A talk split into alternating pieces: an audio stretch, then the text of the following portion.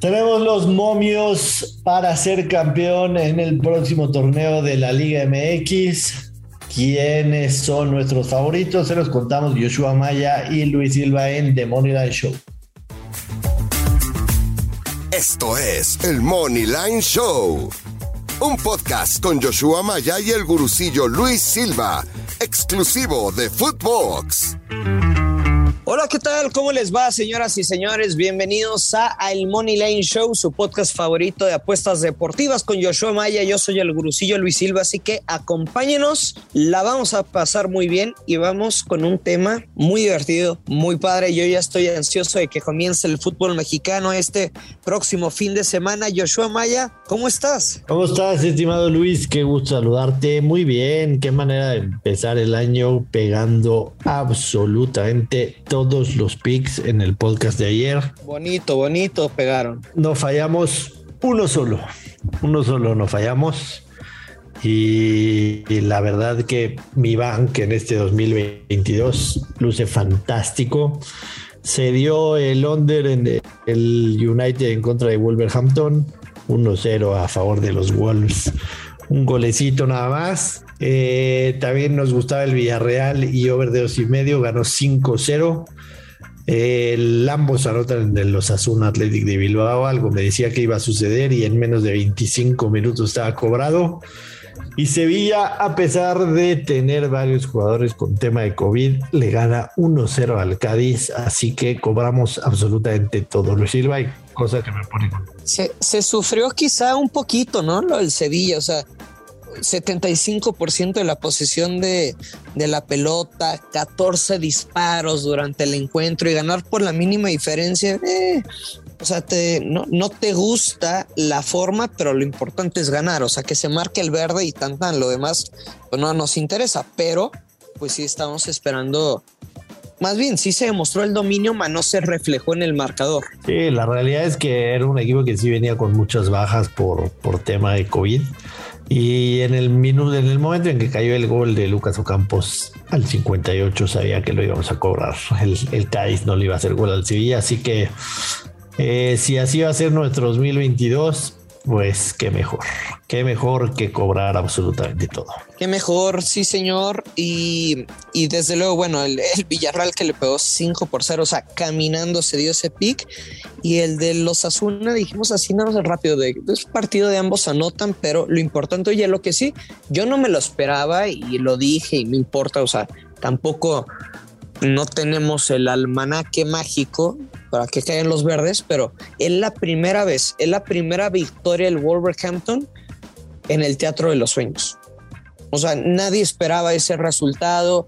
Cavani, Cristiano Ronaldo como centro delantero, está bien, pero nadie esperaba ese resultado, que los Wolves le pegaran al United en casa. Sí, definitivamente no. Eh, la, línea la línea cuando cuando grabamos el podcast estaba en menos 167 terminó bajando hasta menos 130, menos 135. A mí no me gustaba el United. Que no significa nada ese movimiento, ¿no? O mínimo en fútbol, o sea, a veces el casino como que lo blinda un poquito y ya como van transcurriendo las horas previo al partido, ponen el quizá el momio que se tenía pensado. Sí, um, a veces sí, a veces no. Y yo creo que en esta ocasión sí, sí, sí tuvo algo que ver que, que también el, el United pues eh, no anda bien, la realidad es que no anda bien. Se, dice mucho de, a pesar de todo, a pesar de que ya se fue Solskjaer y todo, hubieron, sigue habiendo malestares dentro del vestidor. Eh, sí, definitivamente pensar que el Wolverhampton ganaba, no, pero a mí no me, no me gustaba, por eso, por eso me fui con el Londres que pega por novena vez consecutiva en los partidos de los Wolves, así que hay que tener eso presente porque sí es una, eso es una racha bastante importante, ¿no? Es una tendencia de que, de que los partidos del Wolverhampton son bastante cerrados y de pocos goles para considerarla en las próximas ocasiones. A ver, Joshua, sabemos que, que si hay una liga complicada, difícil, donde apostar, no, no, me, no vais a salir con la Premier. No, es la Liga MX, es el fútbol mexicano, ah, ¿no? Yo pensé que ya ibas a echarle más, más miércoles a la Premier. deja, mi Premier. Y aunque pasen las jornadas aquí en la Liga MX, siempre va a haber algunos resultados sorpresivos, algunos equipos que no tienen constancia y equipos dominantes lo van a venir y van a perder contra un club que nadie lo esperaba. Bueno, ya salieron las líneas de próximo campeón de la Liga MX. América, en el número uno como favorito, con momio más 500.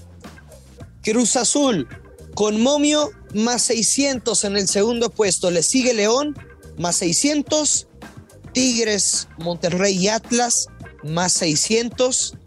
Luego ya Santos más 1200, Pumas que no lo va a hacer, las Chivas más 1600. Hoy, que estamos a una semana de comenzar la jornada 1 de la Liga MX, ¿quién es tu favorito para próximo campeón? Definitivamente me quedo con Querétaro más 9900. Pues porque es el que paga más, ¿no, güey? Digo que si ya fue, si ya fue campeón el Atlas, que no lo sea el Querétaro. De hecho, eh, evidentemente Juárez es una franquicia nueva, pero, pero Querétaro es el que el que más tiempo tiene sin ser, sin ser campeón, ¿no? Tiene, digo, nunca ha sido campeón, pero, pero, o sea, el que más tiempo tiene jugando en la liga que no ha sido campeón, lo era el Atlas y ahora es Querétaro. Pero no, obviamente estoy bromeando, no, no le metería, no le metería un solo peso al, al, Querétaro, que, que por algo paga más 9.900, es el equipo que se espera que menos puntos haga. A mí me gustan dos, y me va a quedar con Tigres. ¿Cuál es la razón? Sí, sí, sí, sí, sí. Creo que creo que Guiñac está en sus últimas. Eh, claro que le quedará fútbol, pero me refiero a, jugador factor. Jugador factor que realmente puede hacer este De los pocos que hay en esta liga que te cambien el rumbo de un encuentro en cualquier momento. Correcto. E, esa descripción para mí ya no le queda mucho tiempo. Le quedará quizá un torneo o dos torneos. evidentemente, Miguel Herrera tuvo un buen torneo, llegaron a semifinales. Este sí creo, sí creo que, que, tiene ya el conocimiento del plantel y además para llevar a Tigres a ser campeón. Sería una de mis opciones. Y no quiero dejar de lado al, a León. Creo que León va a estar peleando como lo ha hecho este, que los dos pagan más 600. El, América, pues igual que la temporada pasada y un anterior favorito y, se mantendrá favorito y tendrá un muy buen torneo y posiblemente acá como primer lugar, pero, pero a mí Santiago Solari me ha demostrado que no sabe jugar las liguillas, que no sabe jugar las liguillas. Es que es eso, es eso. A ver, si te acuerdas, por ejemplo, el primer torneo de Almada con Santos, pum, revientan la liga llegan a acceden desde luego a la fiesta grande y en liguilla se los, se, los come, si no me equivoco, fue Rayados, que después al siguiente año se repitió. Los entrenadores nuevos llegan y no saben jugar liguillas, así de claro y así de contundente. Y, y, te digo algo, o sea, Solari podrá tener la temporada, repetirla, el invicto en casa, que el equipo no juega, o sea, no, no juega atractivo, para los aficionados, para exjugadores, pero tiene los resultados, cuántos puntos le sacó a Toluca en el segundo lugar como super líder. Pero el América es muy exigente, o sea, si no llegan los títulos a las vitrinas, no estás para el club, no estás a la altura de las exigencias que hay en Cuapa. Si Solari no llega mínimo a una semifinal bien peleada, disputada o a la final, creo que se le termina el tiempo en el banquillo de las Águilas. Sí, estoy de acuerdo. Por eso, por eso no le pondría, no les pondría unos pesos a, la América. Me quedo con Tigres y León, pero tú me has dicho quién. No, yo me quedo con Tigres. Con Tigres, ese más 600 me atrae muchísimo.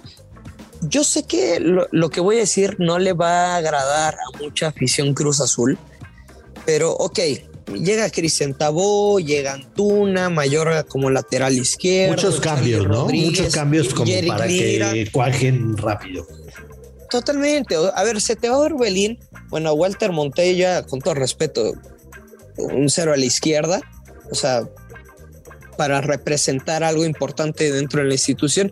Yoshimar Yotun, que me gustaba mucho el peruano, y Luis Romo, que se fue a Monterrey son muchos cambios, Joshua. Esto es de tiempo y yo no entiendo sinceramente por qué un equipo con una base importante de jugadores que salieron campeón, que marcaron la historia de la máquina, a la primera de cambios están intentando irse. No sé si es el tema de Reynoso y la disciplina, no sé si sea un tema de vestidor o simplemente que estén buscando mejorar su estilo de vida y es muy respetable como el tema del cabecita Rodríguez, uno, que es un tipo muy difícil, o sea, si tú eres aficionado de Cruz Azul, qué bonito verlo en la cancha y que se marque diferencia y verlo anotar.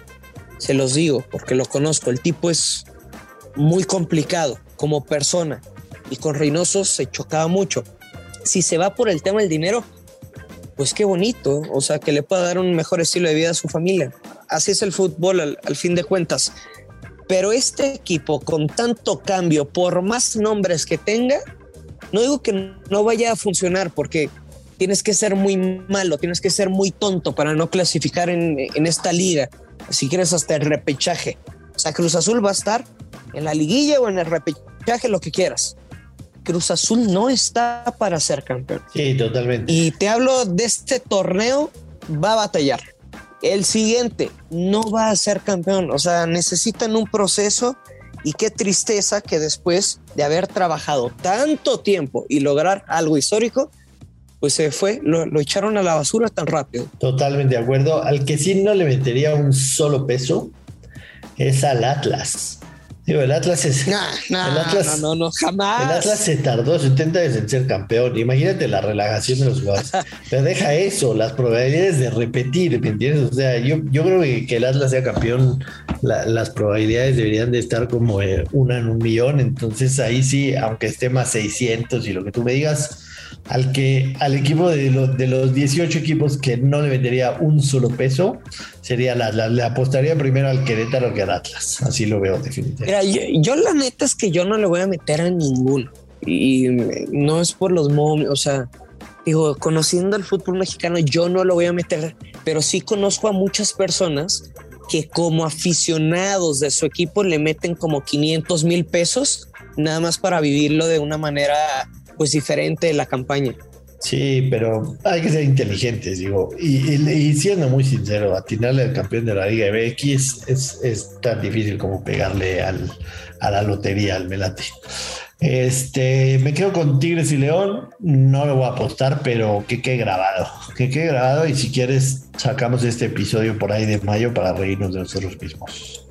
Próximo campeón: Regio, Tigres o Rayados. Va que va. Este, el día de hoy no hay mucho fútbol, Luis. Hay algunos partidos coperos por ahí que, sinceramente, pues apostables es, sumamente complicado. Entonces, decidimos abundar en el tema de, cómo están los momios de la Liga MX previa al torneo. Y mañana estamos de regreso. Mañana hay un par de partidos ahí. Y recordarle a la gente que nos pueden encontrar en The Moneyline Show lunes a viernes en su plataforma de podcast favorita y que nos ayuda mucho si se suscriben y nos dan un rate de cinco estrellitas para que sigamos creciendo la comunidad. Así que sin más, vámonos Luis. Vámonos, ya lo sabes, siempre hay que apostar con mucho, pero mucha responsabilidad y que caigan los verdes. Nos escuchamos mañana. Esto es el Money Lane Show. Esto fue el Money Line Show con Joshua Maya y el gurucillo Luis Silva un podcast exclusivo de Footbox.